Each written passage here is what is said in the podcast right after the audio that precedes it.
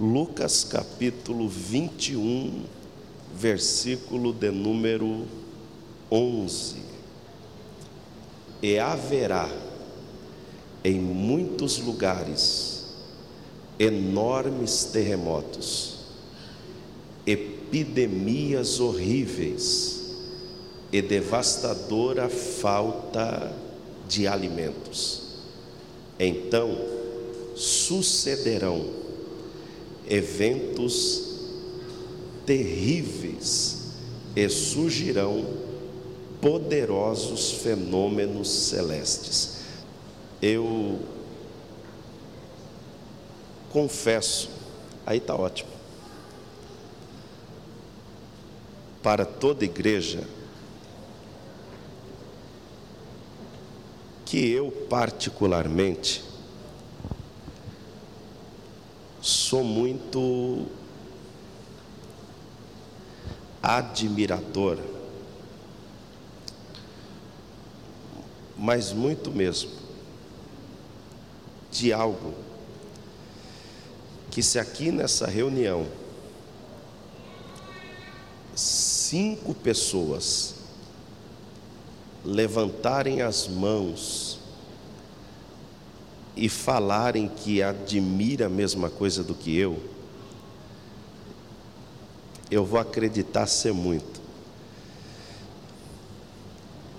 Eu sou muito admiradora de estrutura, seja qual for a estrutura,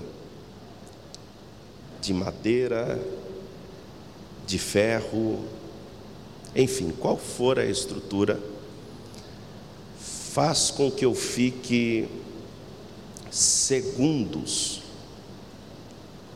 ou até minutos observando a mesma. Se tem algo que faz eu reduzir a velocidade do carro na estrada, é quando eu avisto, Leandro, uma usina eu não sei se tem alguém aqui no nosso meio que já trabalhou ou trabalhe em uma usina. Mas se você já viu uma usina de noite, você vai ter que concordar comigo que existe usina que de noite parece uma cidade muitas luzes acesas, é ou não é? Parece uma cidade. Quando eu estou dirigindo e eu avisto uma usina, eu já falo para a Néia: olha que estrutura fantástica. Eu me lembro quando na nossa sede foi fazer o forro e o nosso pastor, pastora, optou por gesso. E eu fiquei pensando, como é que vai colocar um forro de gesso numa altura de 10 metros? E eles começaram a falar, pastor, a gente vai encher a nave da igreja de andaimes. A gente vai cortar a parede. E vamos fazer, disse eles que chamava mezanino. O que que eles fizeram? Eles cortaram. Eu sempre esqueço o nome desse irmão de vermelho. É Bruno. É Bruno aí, não esqueci então. Deus abençoe, viu? Eu tenho muito medo de errar nome, irmão. Muito medo, muito medo. Eu fui pregar numa igreja, só para você entender o medo. Eu encanei que o nome do cara era Flávio. E eu ficava dizendo Flavião, Flavião. E ele ficava bravo. E eu só fui entender quando a esposa dele me chamou, Bruno e disse: Pastor, ele fica bravo porque Flávio é o nome do meu ex. Então eu tenho muito medo, eu pergunto já antes. Voltamos, irmãos. E eles começaram a cortar a parede. Foram cortando, cortando, cataram caibros de seis metros. E quando chegava na metade do templo, ele suspendia com o andaime.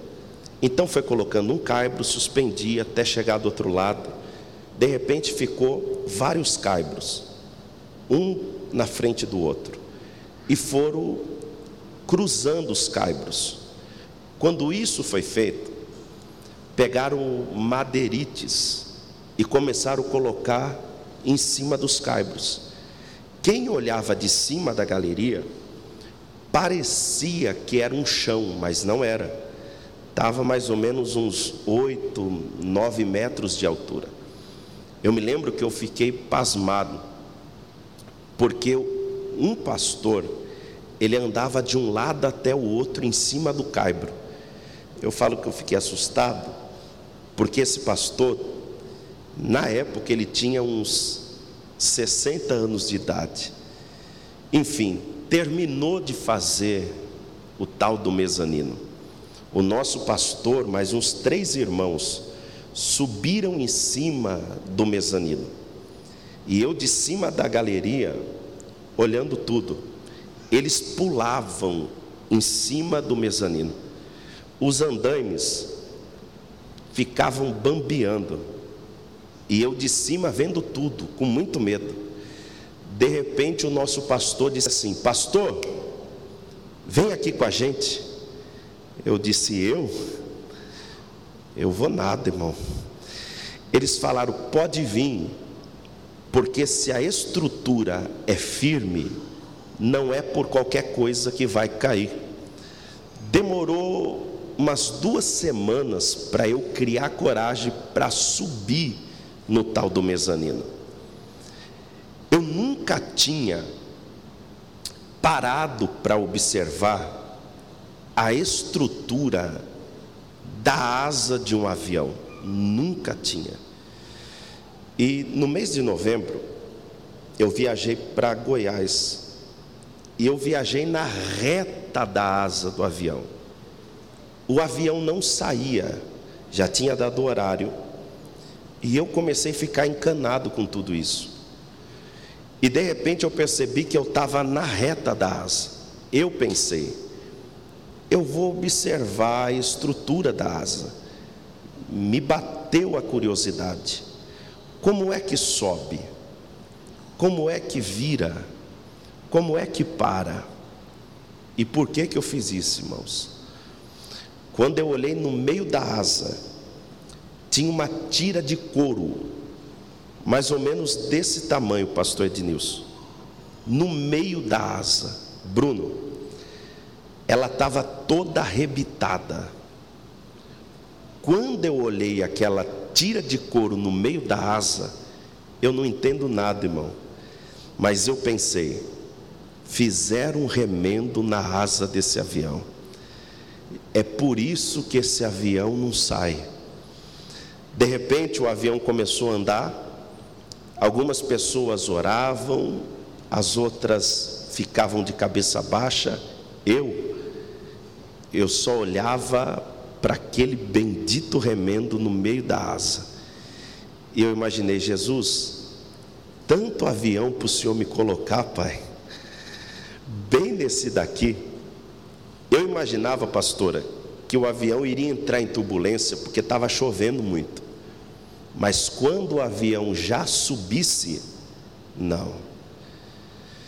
Leandro, quando o avião começou a subir, o avião já subia assim. Começou uma gritaria dentro do avião. Uma mulher gritou: Meu Deus, o que está acontecendo? E eu pensei: Eu sei o que está acontecendo é esse remendo no meio da asa. Tinha um rapaz que do meu lado, ele nem se mexia, ele abriu o notebook e só ficava teclando. E eu pensei, esse cara deve ter morrido do meu lado. Tá todo mundo desesperado. E esse cara fica teclando. Meu Deus do céu, o que que acontece? Eu sei que teve uma hora que o avião começou a tremer isso daqui, para quem anda em avião, sabe que é normal.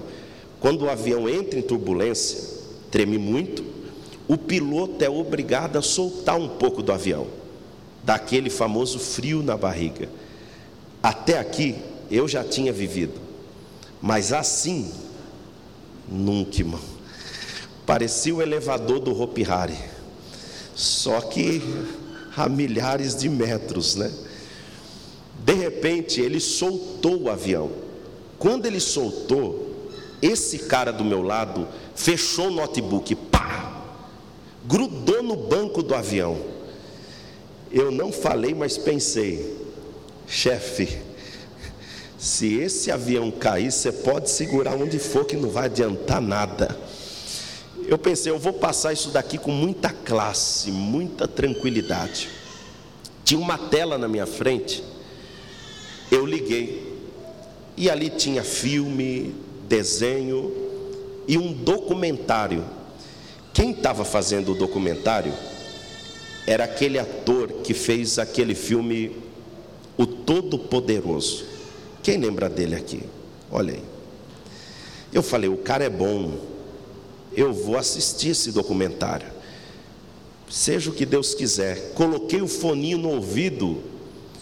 Quando começou o documentário, a voz de quem dubla ele é uma voz muito grossa. E já começou assim o título: Entre o céu e o inferno.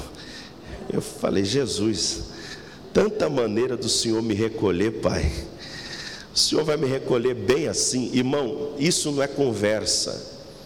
Toda hora que o avião tremia, era um negócio. Ele dizia no documentário: Você está pronto para ir para o céu agora? Eu dizia: Jesus, eu estou, mas tanta maneira, né, Pai? Deixa descer o avião. Eu imaginava que era só eu que admirava a estrutura. Mas os discípulos de Jesus também eram muito admiradores de estrutura. De tal maneira que um dia eles levaram Jesus para ver a estrutura do templo. Uma coisa é a gente ver uma bela estrutura e não saber o que acontecerá com a mesma alguns anos depois. Outra coisa é a gente ver uma estrutura e saber que depois de alguns anos não ficaria ali pedra sobre pedra. Foi isso que Jesus disse para os seus obreiros. Jesus disse: Não ficará aqui pedra sobre pedra que não seja derribada.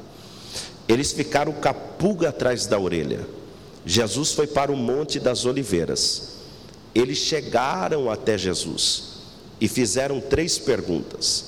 Primeiro, mestre, quando isso vai acontecer? Segunda pergunta, quais sinais se dará a sua vinda? Terceira pergunta, e o fim do mundo? Jesus então começa a pregar para os obreiros: acautelai-vos, que ninguém vos engane Pois muitos virão dizendo: Eu sou Cristo, e vai enganar a muitos. Jesus começa a falar sobre os sinais. Jesus fala sobre terremotos, aonde no Japão acontece por dia aproximadamente 100 terremotos, ao ponto dos prédios no Japão terem em sua estrutura amortecedores e também molas. Jesus fala da fome, aonde a ONU divulgou dizendo que por ano morre no mundo aproximadamente 9 milhões de pessoas com fome. Jesus fala da guerra, aonde o mundo sofreu com duas grandes guerras. Primeira e a Segunda Guerra Mundial, que morreram milhares e milhares de pessoas inocentes. Mas um dos sinais, e é aqui que eu quero me ater, chamou muito a minha atenção, ainda mais no momento que nós estamos vivendo. Jesus fala de pestilência, em alguma versão que talvez seja a sua, pestes. A versão que nós lemos, epidemias horríveis. E eu sei muito bem que todos os que estão aqui ficaram perdidos no começo dessa pandemia. Eu falo todos, pois eu acredito que todos os que estão aqui nunca imaginaram na vida que um dia para cultuar teria que usar máscara. Um dia para cultuar, o obreiro iria lhe receber com a paz do Senhor e o termômetro. Um dia para cultuar, você teria que passar o álcool em gel na mão. Eu acredito que muitos ficaram perdidos na questão da máscara. Coloca máscara, tira máscara, coloca máscara, tira a máscara, vai para o mercado, volta, esqueci a máscara, coloca, parece até o filme do Jack Chan, né? Coloca casaco, tira casaco, coloca casaco. Muitas pessoas ficaram perdidos no que tange as categorias: surto, endemia, epidemia, pandemia.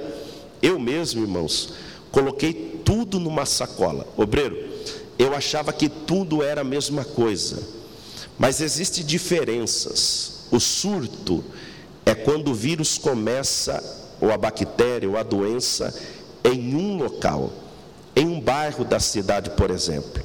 As autoridades declaram surto pois ali tem que combater aquele vírus, aquela doença.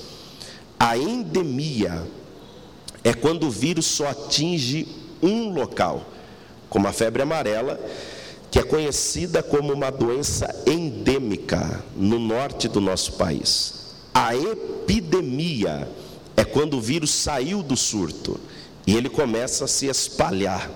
O cuidado é dobrado pois aí vem a epidemia municipal, que é quando o vírus começa a se espalhar pelos bairros da cidade. A epidemia estadual, que é quando o vírus começa a atingir várias cidades em diversas regiões. E a epidemia nacional, que é quando o vírus atinge todo o país. Agora, irmãos, pandemia que é o que a gente está vivendo, é o pior de todos os cenários. É quando o vírus saiu do bairro, se espalhou pela cidade, pelas regiões, por todo o país e atravessou continentes, que é o que a OMS declarou no dia 14 de março de 2020, pandemia de Covid-19 pois o vírus havia atingido 114 países em continentes diferentes. E diga-se de passagem, que eu tenho certeza que você está aí me ouvindo e pensando, eu não acredito. É na televisão coronavírus, é no Facebook coronavírus, é no WhatsApp coronavírus. Aí o pregador vem lá de Jaú para pregar sobre o coronavírus. Eu tenho certeza, pastor, que a maior pandemia de toda a história é essa, e não é. Existiram outras pandemias que também marcaram gerações. Eu não sei se você já ouviu falar da praga de Justiano, que matou aproximadamente 30 milhões de pessoas. Dobre atenção. Nós estamos vendo a consequência desse vírus. Sabemos que tem pessoas agora que está chorando Sabemos que tem muita gente entubada, isso é fato. Lá em Jaú, onde eu moro, está dizendo que está tendo a mutação do vírus, pois alguém do norte veio se tratar no Amaral Carvalho e agora o vírus está mais forte na nossa cidade. A tal ponto que na nossa cidade apareceu semana passada, pastora, no jornal de Washington, porque estava morrendo 12 pessoas por dia na nossa cidade. Eu sei muito bem, mas a Covid-19 até agora matou aproximadamente 2 milhões de pessoas. A praga de Justiano matou 30 milhões de pessoas. Eu repito que eu sei muito bem o que a Covid, vocês estão entendendo o que eu estou pregando, né? O meu pai foi infectado pela Covid no hospital e entrou em óbito no hospital de Covid-19. Mas o que vale ressaltar é que a peste bubônica matou aproximadamente 70 milhões de pessoas. Há quem diga que a primeira pandemia de gripe foi a gripe russa, que em quatro meses matou um milhão de pessoas. Muita gente reclamou do açúcar subindo, arroz subindo, feijão subindo. Mas na gripe espanhola, o leite de 200 réis foi para 700. O limão de 300 foi para 800. O atual presidente do Brasil, chamado Rodrigues Alves, foi infectado pela gripe espanhola e morto de gripe espanhola. Acredito que alguém aqui já ouviu falar da gripe suína, que começou em 2009 no México e matou aproximadamente 500 mil pessoas. E aí vem a Covid-19. Algumas pessoas espirram, as outras nariz trava as outras pedem olfato, paladar, dor no corpo, e eu tenho certeza, irmão, que talvez aqui, eu tenho certeza, no nosso meio, desde quando começou a Covid, pelo menos umas três pessoas foram infectadas pela Covid-19. Umas cinco foi infectada no serviço, em algum lugar, e até hoje não sabe que foi infectado. Talvez aquele dia que você acordou com dor no corpo e você disse, agora tudo é Covid, talvez era ela que estava aí dizendo, eu cheguei. Mas graças a Deus você está aqui. E talvez você pergunta, pastor, então aonde começou? E qual é a maior pandemia de toda a história? A maior pandemia de toda a história não foi a gripe suína que começou em 2009 no México. A maior pandemia de toda a história não foi a gripe russa que começou no Uzbequistão. A maior pandemia de toda a história não foi a gripe espanhola, que ainda que leva o nome de espanhola, é espanhola porque quem divulgou primeiro foi a Espanha, mas há quem diga que começou nos Estados Unidos ou no México. A maior pandemia de toda a história não é a Covid-19 que começou em 2019 em Wuhan, na China. A maior pandemia de toda a história começou no Éden e se chama pecado. Repito, a maior pandemia de toda a história começou no Éden e se chama pecado. Perceba que o pecado não foi um surto ficando no Éden, não foi uma epidemia se espalhando na região, e sim a maior pandemia de toda a história, atingido tanto grandes como pequenos, como reis, rainhas, príncipes, princesas, enfim, todos foram infectados pelo vírus chamado pecado. Pastor, eu não tenho pecado. Então talvez você seja um anjo aqui no nosso meio. Talvez você seja um querubim no nosso meio, o quinto homem da fornalha de fogo. Porque João escreveu dizendo que se dissermos que não temos pecado, enganamos-nos a nós mesmos e não há verdade em nós. Perceba que assim como a Covid mata, o pecado também mata. Pastor mata, lembra de Adão? Adão tinha comunhão com Deus. Mas Deus disse: Adão, de todos os frutos você pode comer, mas do conhecimento do bem e do mal você não come, pois se você comer, você vai morrer. Paulo deu um grito em Romanos capítulo 6, versículo 23, dizendo que o salário do pecado é a morte. Olhando para você, não dá para saber se você tem Covid ou se você não tem. Infelizmente, talvez você foi infectado. Eu digo isso porque tem pessoa que quando eu vou cumprimentar com a mão fechada, tem gente que é usado, pastor Denilson, tem gente que gruda na minha mão. E eu falo, larga. Eu fui pregar um tempo atrás numa igreja, e quando eu fui cumprimentar o obreiro assim, grudou na minha mão e ele disse: Pastor, pode apertar minha mão que eu não pego. Eu falei: Rapaz, larga minha mão em nome de Jesus. Muita gente está pegando. Ele disse: Pastor, mas eu sou crente. Eu falei: Crente também pega Covid. Larga da minha mão, por favor.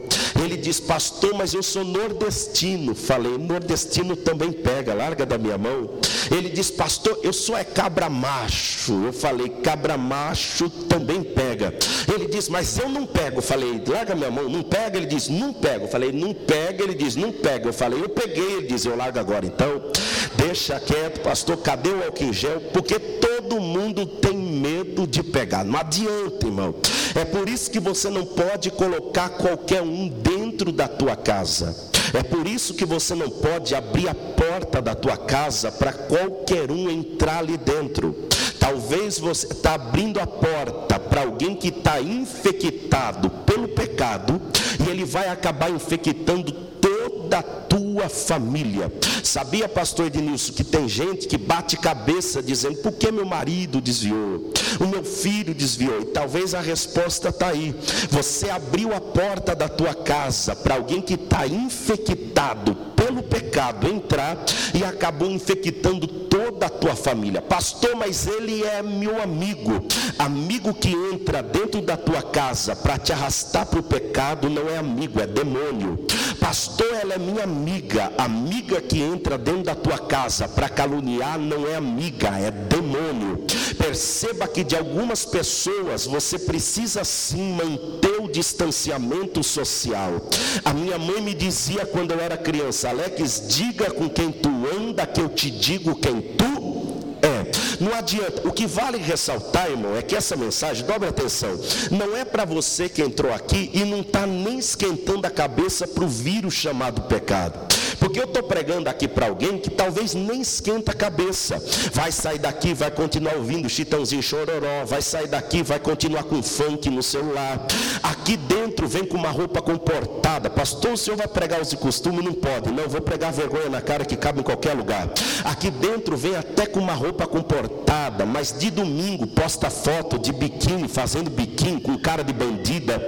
Não adianta nada. Eu estou pregando para alguém e talvez tenha alguém que não está nem esquentando esquentando a cabeça, vai continuar mandando nudes para o namorado, vai continuar furunfando a madrugada inteira. Essa mensagem é para alguém que até entrou aqui infectado, porque super-homem é só no desenho, mulher maravilha é só no desenho.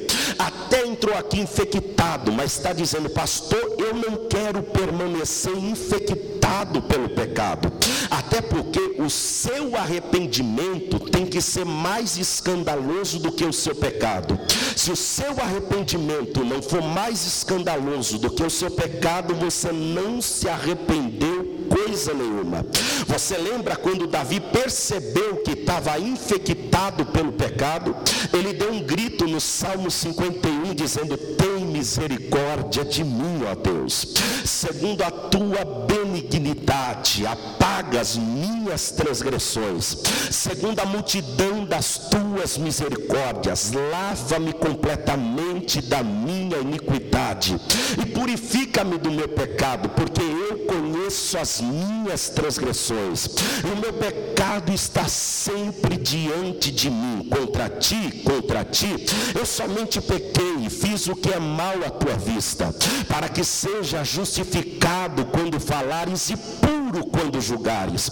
Eis que iniquidade eu fui formado, e em pecado me concebeu a minha mãe. Eis que amas a verdade no íntimo e no oculto me fazes conhecer a sabedoria. Porém, purifica-me com sopo e eu ficarei puro. Lava-me, eu ficarei mais branco do que a neve. Faz-me ouvir júbilo e alegria, para que gozem os ossos que tu quebraste. Esconde a tua face dos meus pecados e apaga todas as minhas iniquidades. Cria em mim, ó Deus, um coração puro renova dentro de mim o espírito inabalável. Parece que eu vejo ele enchendo o pulmão de ar, abrindo o um sorriso, olhando para o céu e dizendo: Não me lances fora da tua presença e não retires de mim o teu Espírito Santo, meus queridos irmãos. Um dos sintomas de alguém que foi infectado pela Covid foi a dificuldade em se movimentar. Tem alguém que foi infectado que não conseguiu nem sair da cama. A minha esposa estava conversando com uma irmã essa semana, ela disse: Não consigo nem levantar da cama.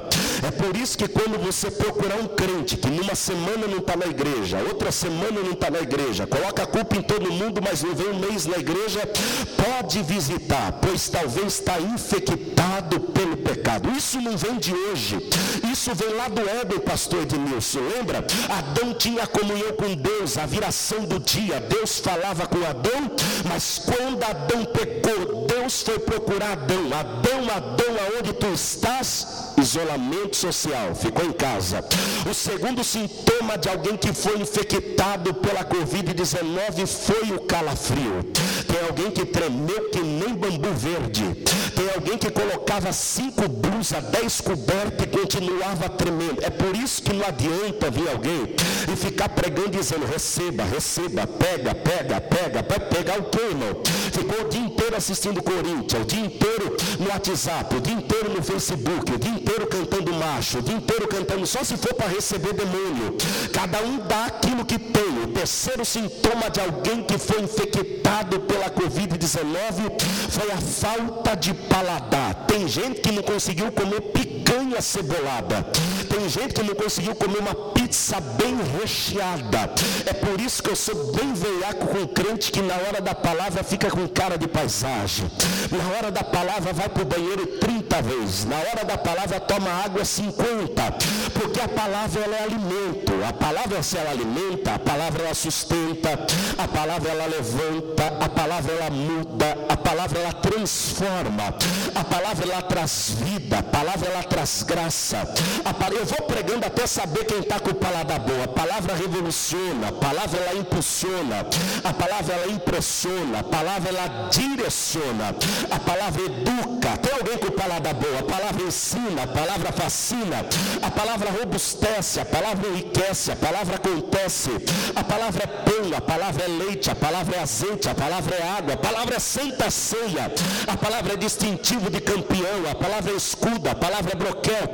E o salmista disse que lâmpada para os meus pés é a tua palavra. Levante as duas mãos para o céu, mas bem alto bem alto, levante as duas mãos, que eu vou profetizar aqui agora para alguém que saiu de casa, debaixo de guerra, debaixo de luta, debaixo de tempestade, está um breu na tua vida, mas hoje a lâmpada da palavra vai iluminar a tua casa, a lâmpada da palavra vai iluminar teu caminho, a lâmpada da palavra vai iluminar a tua parede. Eu estou sentindo de profetizar profetizar para quem veio nesse culto de Santa Ceia, que a lâmpada vai clarear alguém da tua família ainda não desista dele, não desista dela, porque a palavra é espada, a espada vai entrar dentro dele vai transformar ele.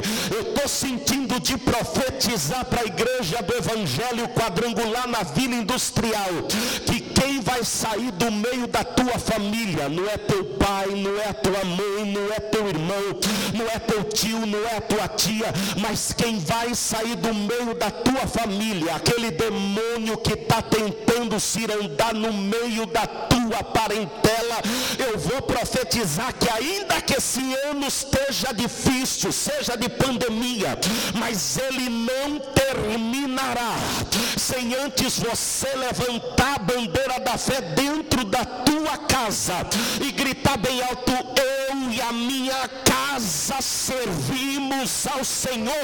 Eu vou camar na sua, eu vou profetizar de novo: Eu e a minha casa servimos ao Senhor. Você pode abrir a tua boca e dar um glória bem alto, meus queridos irmãos. O antídoto para a Covid-19, os Estados Unidos, a Rússia, o México, até o Dória está tentando enfiar vacina em todo mundo para acabar com a Covid-19, mas ainda não encontraram o antídoto 100%.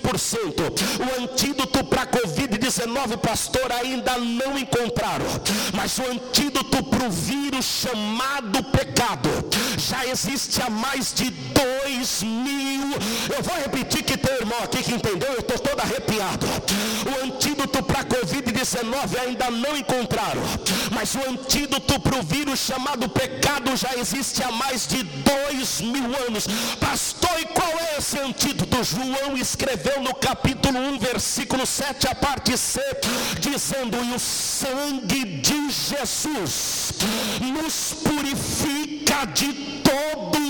Eu vou repetir de novo: o sangue de Jesus nos purifica de todo todo o pecado.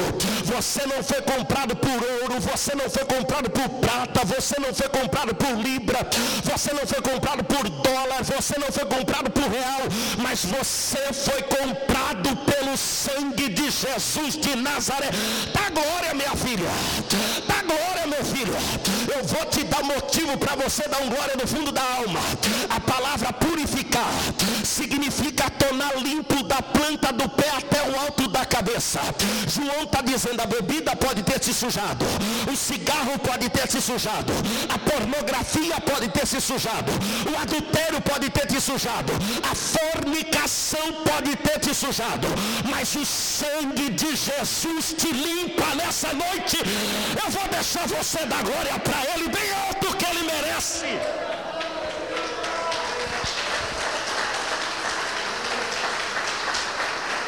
Bata no peito, bata no peito, bata no peito. Bata no peito e diga assim: Eu fui comprado pelo sangue de Jesus de Nazaré. É motivo de você glorificar. Isso daqui eu peguei do pastor Ednilson há uns três anos atrás. Uma vez por ano no mundo tem o Black Friday. Mas Black Friday de verdade foi na cruz. Black Friday, já viu Black Friday? Joga a geladeira o preço lá embaixo. Joga o micro-ondas o preço lá embaixo. Pega celular, joga lá embaixo. Tudo desvalorizando aquilo que valoriza. Mas Black Friday de verdade foi lá no Calvário. Quem era mercadoria, pastor? Eu e você. O diabo olhava para nós e dizia: para esse eu tenho a prostituição, para esse eu tenho a criminalidade, para esse eu tenho o cigarro, eu tenho a bebida, para esse eu tenho a cachaça. Jesus abriu o braço na cruz do Calvário e disse: larga, porque esse aí já é meu. E o que, que o Senhor vai pagar? Sangue puro carmesim, ele é meu. Levante as suas mãos que eu tenho uma profecia. Praga alguma chegará na tua tenda. Não está nem entendendo o poder desse culto. Mas a morte quis entrar dentro da tua casa. Até passou na tua rua. Talvez até passou no teu vizinho. Mas quando a morte parou na frente da tua casa, o general disse: Nessa casa não, vai para outra. Nessa casa ninguém toca, porque essa casa tem a marca do sangue do cordeiro. O crack vai embora da tua casa. A depressão vai embora da tua casa. A síndrome do pânico vai embora da tua casa. Porque quem está chegando nessa noite de domingo é o cordeiro de Deus que arranca chama atenção é que Jesus te escolheu, você não estava bonitinho como está aqui. Você não estava cheirosinho, talvez como está aqui. Mas você estava com o nariz entupido de cocaína. Você estava com a cara cheia de cachaça. Você pulava carnaval três dias, três noites e não tinha vergonha. Você arregaçava a manga da camisa e dizia: Pode vir cinco que eu quebro cinco na pancada. Aí Deus te olhou e disse: Eu estou apaixonado por ele. Eu estou apaixonado por ela. O diabo disse: Mas bebe, mas fuma, mas cheira, mas dá trabalho e desiste. É por isso que eu quero. Porque se ele faz tudo isso sem a minha presença, imagina na hora que eu encher ele do meu espírito, ele vai ser uma benção na minha mão. Levante a mão e aplauda o cordeiro bem forte.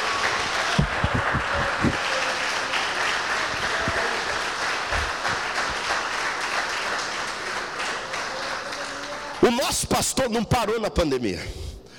Pelo menos no começo. Ele disse: a gente vai continuar. E se a polícia vier, a gente fecha, tem que respeitar. Todas as igrejas fechou e ele continuou, meio camuflada, luz apagada. Primeiro domingo foi tranquilo, o culto acabou às oito. No segundo domingo, o pastor Ednilson caguetaram a igreja. O menino chegou em mim e disse: Pastor, caguetaram a igreja. Quando eu fui para ir na porta, já tinha viatura da polícia de frente com a gente. O policial olhou para mim e disse: Quem é o responsável? Chama ele agora. O vice-presidente correu, ele pediu o RG, pediu o CPF, marcou na prancheta. E ele disse: Acaba o culto aqui e agora.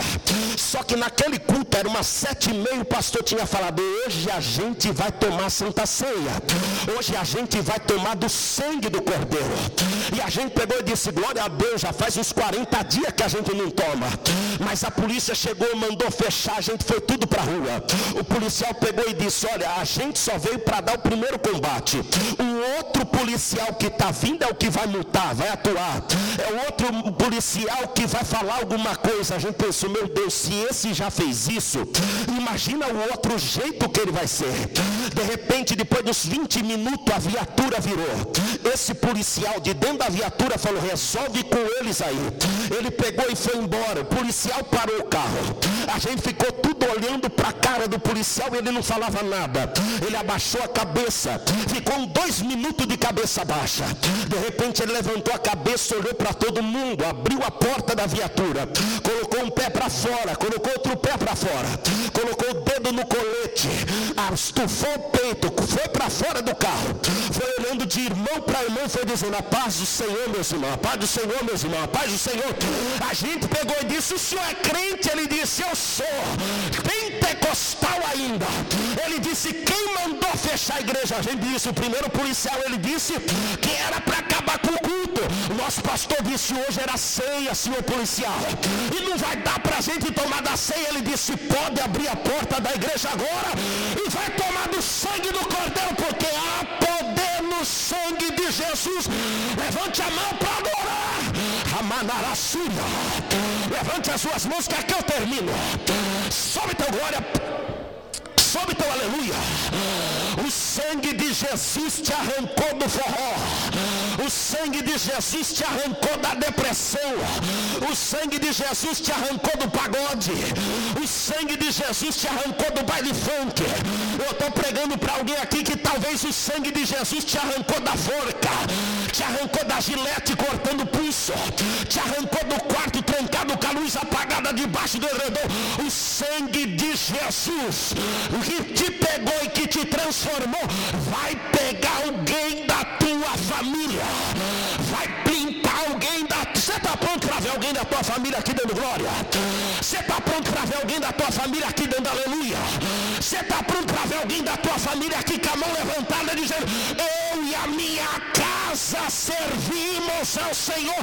Eu vou deixar você aplaudir Ele e agradecer Ele pelo poder que há no sangue do Cordeiro. Para a gente terminar, bata no peito e diga assim: Eu fui comprado. Bata firme, diga firme, diga: Eu fui comprado pelo sangue de Jesus de Nazaré. Aplauda ele bem forte que ele merece. Obrigado, meu querido.